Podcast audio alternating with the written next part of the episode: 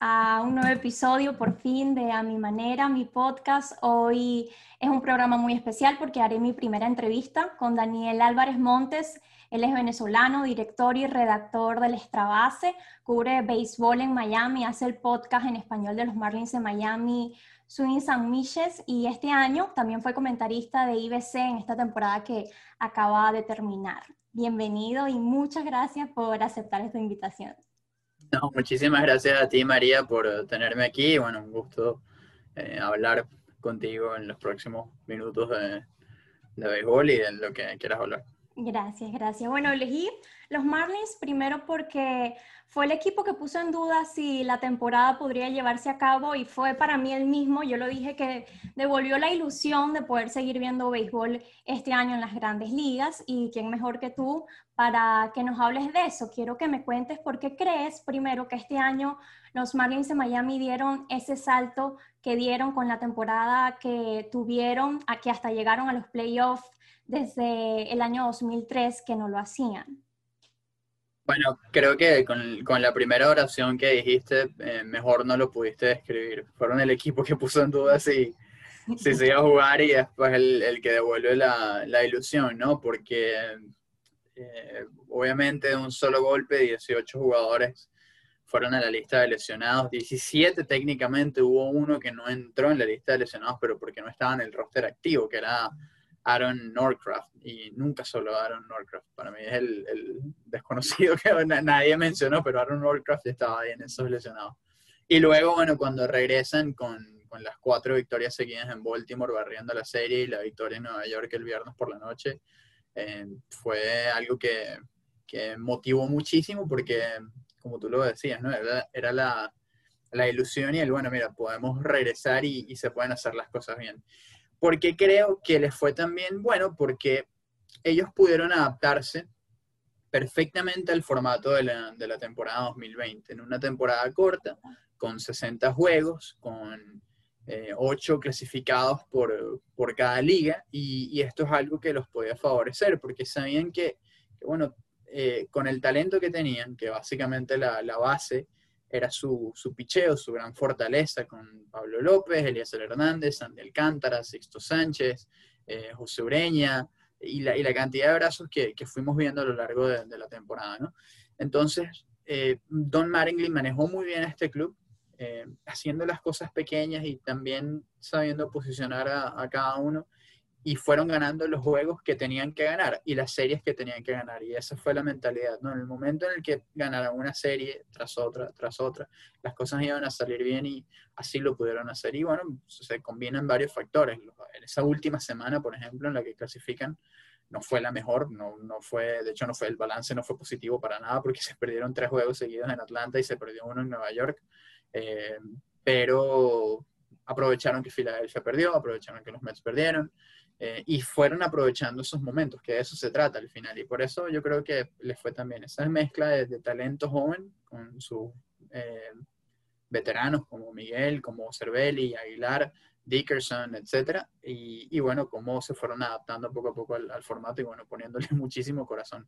Sí, porque yo digo que cuando un equipo está inspirado, siempre se hace un rival muy difícil y para mí los Marlins entendieron perfectamente que, yo lo dije también, que complement, complementándose llegaban más lejos y era un equipo que, que, wow, inspirados fueron para adelante juego tras juego.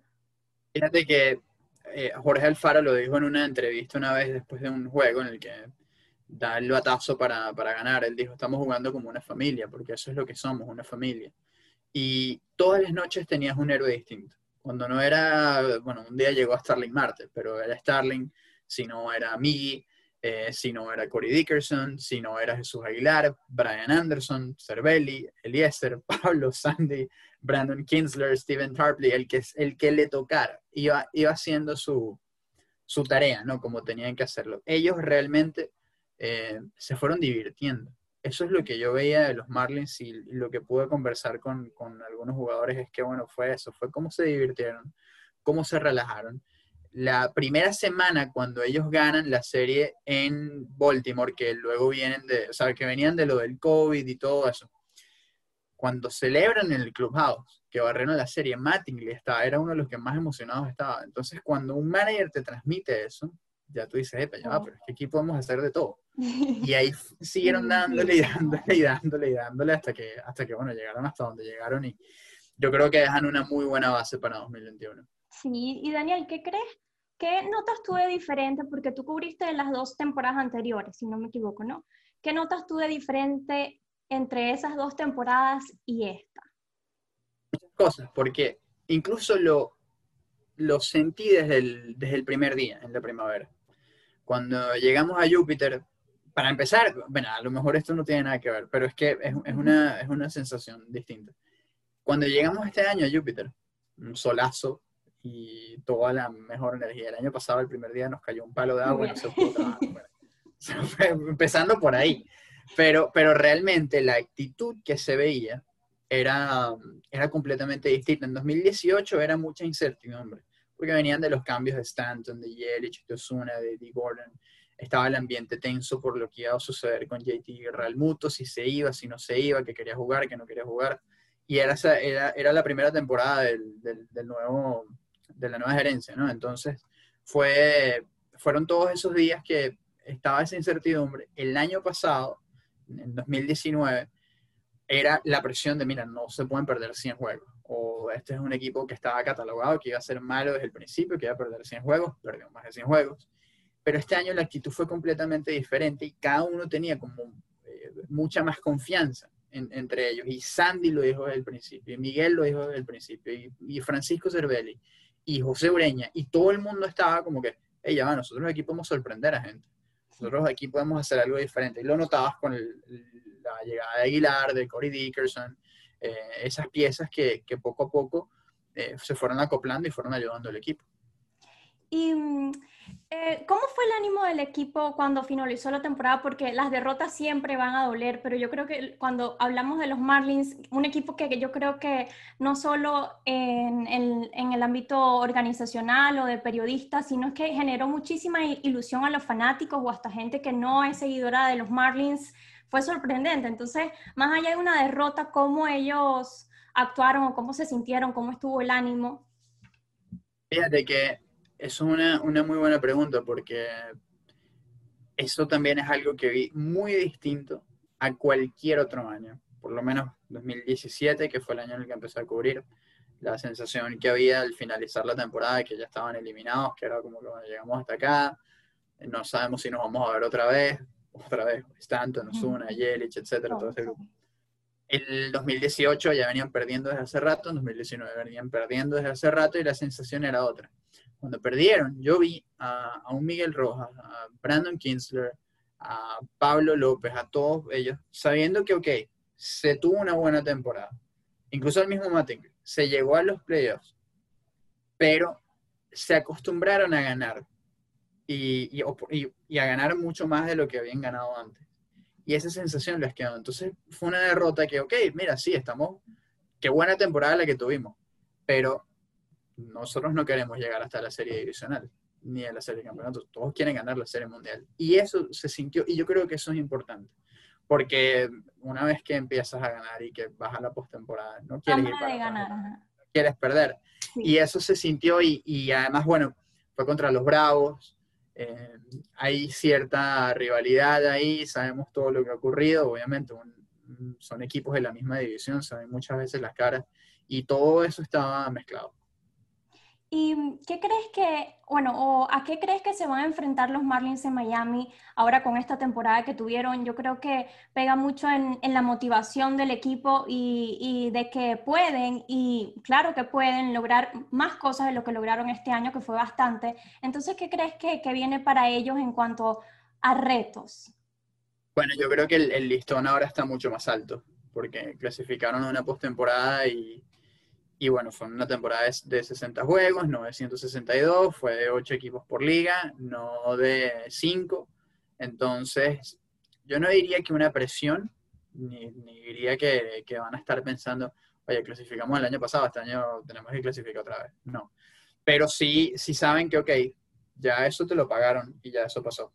Ahora es mejorar y seguir mejorando, que fue la meta que se pusieron a principio de temporada Mattingly dijo desde el primer día, queremos mejorar significativamente. A mí eso me quedó retumbando en la cabeza. Entonces, ah, pero significativamente es cuánto. o sea, pues, es, que es ganar 5 juegos más, 10 juegos, 15, 10, 20, no sé. Bueno, significativamente fue terminar con un récord por encima de 500 y clasificar. Y yo creo que eso es lo que van a seguir buscando este año, mejorar.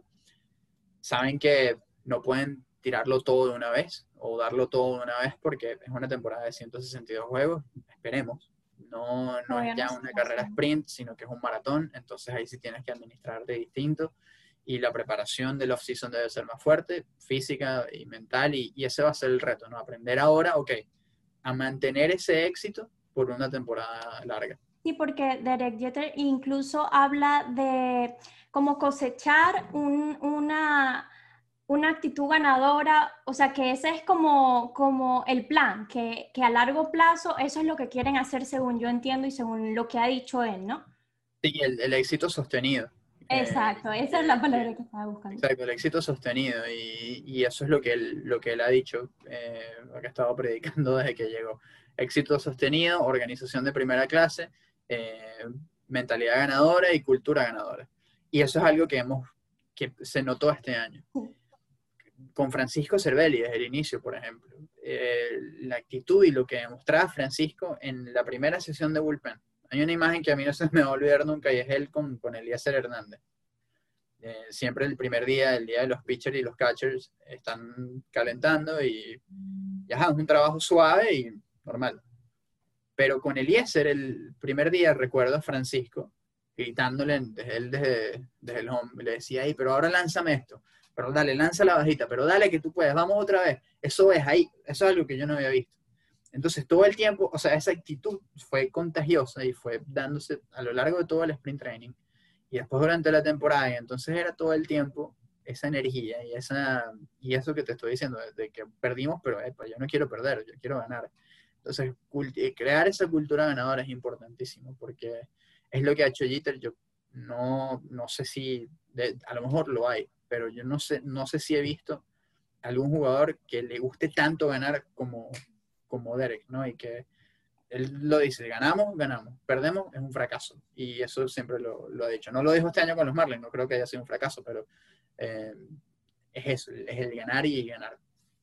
Y ahorita que nombraste a Francisco Cervelli, quiero hablar de los venezolanos, Francisco Cervelli, Miguel Rojas, Jesús Aguilar, em, porque incluso hasta el mismo Derek Jeter y el manager Em, han comentado y han hecho mucha referencia al liderazgo y al aporte que estos jugadores que te acabo de nombrar han tenido. Entonces, ¿cómo tú catalogas eh, la actuación de los venezolanos que están jugando los Marlins en Miami este año? Que catalogarla, wow, obviamente positivo, pero quiero que me comentes un poquito como venezolano, que tuviste la oportunidad y que tienes la oportunidad de cubrir a los Marlins. Háblame de eso y, te agradezco por hacerme esa pregunta, porque siempre es grato hablar de, los muchachos, ¿no? Y lo único que yo lamento este año, o una de las cosas que yo más lamento este año, no haber tenido todo el acceso, es que en el clubhouse eso era una fiesta. eso era una chavera, en sprint training, en, la misma esquina estaba Aguilar, eh, Miguel, Jorge Alfaro, eh, estaba Pablo, estaba, o sea, estaban todos para allá y, y entonces era como, o sea, quieres entrar y a la vez no quieres entrar a esa esquina porque no sabes qué, te va a salir de ahí. Eh, pero mira, yo se lo, se lo pregunto una vez a, a Jeter sobre Aguilar y, su temporada, y él dice, no hubiéramos llegado aquí sin, la adquisición de Aguilar. Y va más allá de, de, lo que él pudo hacer en el terreno, sino lo que pudo hacer fuera del terreno también. Y esto aplica con Francisco, con Miguel, con Pablo, con Eliezer, con cada uno de ellos, porque especialmente Aguilar, él es un líder. Y él hace falta que se pare y que entre a la, sala donde sea que esté y ya te estás riendo porque está todo el tiempo echando broma o haciendo algo que, te va a dar risa, ¿no? Entonces, pero cuando hay que trabajar, hay que trabajar. Y eso es algo que, Jesús ha hecho siempre y apoya mucho a sus compañeros. Lo mismo va con Francisco. Francisco eh, tiene unos conocimientos impresionantes, entonces era prácticamente un papá para todos, un hermano mayor para todos. Y Miguel es el, es el líder, es el capitán y es la, digamos, el vocero y quien da los discursos y quien representa a los jugadores en, ante la asociación y con, ante la directiva y todos ellos. Entonces, la actitud de Miguel ha sido importantísima para este equipo. Eh, Pablo es un santo, él es la persona más tranquila que yo he visto en todo ese, en todo ese clubhouse, en ese dogado, pero cuando hay que trabajar lo hace y, el desarrollo, el salto que dio Pablo este año fue tremendo. Eh, recuerdo que llegar al, Summer Camp y lo veo lanzando y digo, wow, ¿cómo, cómo está lanzando Pablo? Y le pregunto a Aguilar y Aguilar me dice, si él sigue lanzando así va a ganar un Young. Yo le digo, ¿qué? Me dice, sí, él está lanzando que está intocable. Y Francisco me dice, una belleza lo que yo acabo de ver, Pablo. Y al día siguiente, Mel Stottlemyre, el pitching coach, dice es que el, el salto es impresionante. Y Mattingly recibió una llamada de Stott y Stott le dijo, cuando veas a Pablo te vas a impresionar porque, por todo lo que ha hecho. Entonces cada uno fue aportando dentro y fuera del terreno y fueron, fueron aportes, valga la, valga la redundancia, muy valiosos. Y Eliezer lastimosamente tuvo la lesión en el músculo dorsal, eh, pero la verdad es que también fue otro que se vio muy bien el problema de la ampolla fue el único, eh, la única dificultad para él porque no podía lanzar más de 5 o 6 innings y eso es algo que necesita él para establecerse en grandes ligas, pero el futuro que tiene cada uno de ellos es tremendo. Francisco obviamente ya no porque se retiró, pero, eh, pero cada uno de ellos tuvo una, una grandísima temporada y fue un aporte grandísimo. Qué bueno, qué bonito. Y, Daniel, ah, ¿cómo fue cubrir esta temporada tan cerca pero tan lejos, diría yo, en medio de esta pandemia para ti? ¿Cómo fue todo ese proceso? ¿Y cómo lo manejaron? Fue difícil por, por esto que, que te... Mira, a mí, a mí me encanta mi rutina de llegar a las a las 7, llegar a las 3 al estadio, eh, ir al clubhouse, hacer mis entrevistas, conversar con los jugadores, un técnico, el manager, etcétera, y ver la práctica. Este año no teníamos absolutamente nada de eso, nada, nada, nada, nada. Llegábamos y bueno, eh, veíamos la práctica, sí, desde arriba, desde el palco de prensa. Eh, las entrevistas eran por Zoom. Eh, no, y, las mejores historias y las mejores entrevistas realmente se dan cuando tú estás en el clubhouse y te le acercas al pelotero y vamos a hablar y, eso, ¿no? Pero, pero no sé, Sin embargo, fue, fue bueno porque todo el tiempo estuvimos ocupados con algo, porque los Marlins fueron noticias todo el tiempo. Todo el tiempo. contrario a lo que estábamos acostumbrados en años anteriores, pero fueron noticias todo el tiempo. Buenas y malas, pero fueron noticias. Y, entonces había, había trabajo y había cosas que hacer y, eso fue relevante, ¿no? Y además, bueno, ya después, sacando la cuenta, clasifican hoy, faltan tantos juegos, esto, el día que clasificaron fue muy emocionante. Y, y ver ese proceso no culminado, pero sí con un gran paso, eh, fue muy satisfactorio porque, claro, es el equipo que uno sigue y, sabe todo lo que han trabajado y todo lo que han hecho, lo que han pasado y, bueno, eh, esperemos ojalá que el, que el año que viene sea distinto, ya se pueda volver al terreno, ir al clubhouse, eh, compartir, es que algo tan simple como compartir con los colegas de la prensa, o sea, eso es algo que no, no, no nos pasó, no, no, lo pudimos hacer bien, porque, no, porque no, la comida en el estadio, o sea, todo, todo eso, pero esperemos que todo mejore el año que viene. Amén, que así sea. Y mira, hablando de que los Marlins fueron noticia, siguen siendo noticia, y quiero hablar de la nueva gerente general de los Marlins, no por el hecho de que sea mujer, sino más porque está capacitada para hacerlo y trae una experiencia de 30 años en las grandes ligas. Entonces quiero que me, me comentes qué crees tú que le va a aportar a este equipo que, que siento que, que sigue generando cosas positivas y añadiendo cosas positivas eh, a la organización. Entonces, ¿qué me podrías decir de, de esta nueva? De Sí, fíjate que dijiste algo importantísimo y es que no es porque sea mujer, sino porque está capacitada. En estos días, eh, recuerdo exactamente quién fue, no sé si fue Lindsay Adler o, John Heyman, que decían que Kimang es posiblemente la primera persona que llega a un puesto de gerente por primera vez estando tan capacitada porque el, recorrido de Kiman, como tú lo dijiste, 30 años en el béisbol es bárbaro, es tremendo, porque ha trabajado con la Liga Americana, con la Liga Nacional, con Major League Baseball, y está, está digamos, eh, adaptándose a todo este proceso y sabe cómo es eh, todo en, una oficina. Lo, hay cosas que va a tener que aprender nuevamente y con las que se va a tener que, que seguir adaptando porque está llegando un equipo nuevo. Pero ella tiene un método de trabajo y una disciplina y una seriedad y, sobre todo un carácter que hace falta para un puesto así y, para una organización como este. Me parece que lo que puede aportar es muy bueno porque va, va a ayudar a, crecer al equipo lo que vamos a ver en el campo, pero también a la organización. Eh, ella tuvo mucho que ver con, bueno, en la oficina de, de, operaciones de Major League Baseball y el crecimiento del juego. Y eso es algo que también le puede dar muchísimo a la ciudad de Miami y, a la organización como tal. Entonces me parece que es una, una excelente contratación y bueno, a desearle lo mejor del mundo.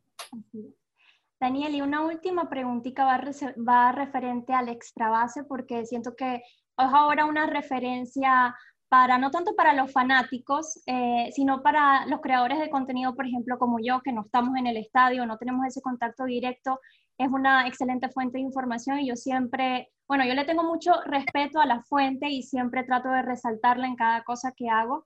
Entonces, quiero que me hables de, cuéntame si ustedes creían que, que iban a tener esa capacidad de alcance con el extra base que están en todas partes, están en Instagram, están en YouTube, están en Twitter y son muy seguidos por peloteros, por fanáticos y como te dije, por nosotros. Bueno, muchísimas gracias por, por eso y, los conceptos hacia nosotros y que nos tengas como, como referencia.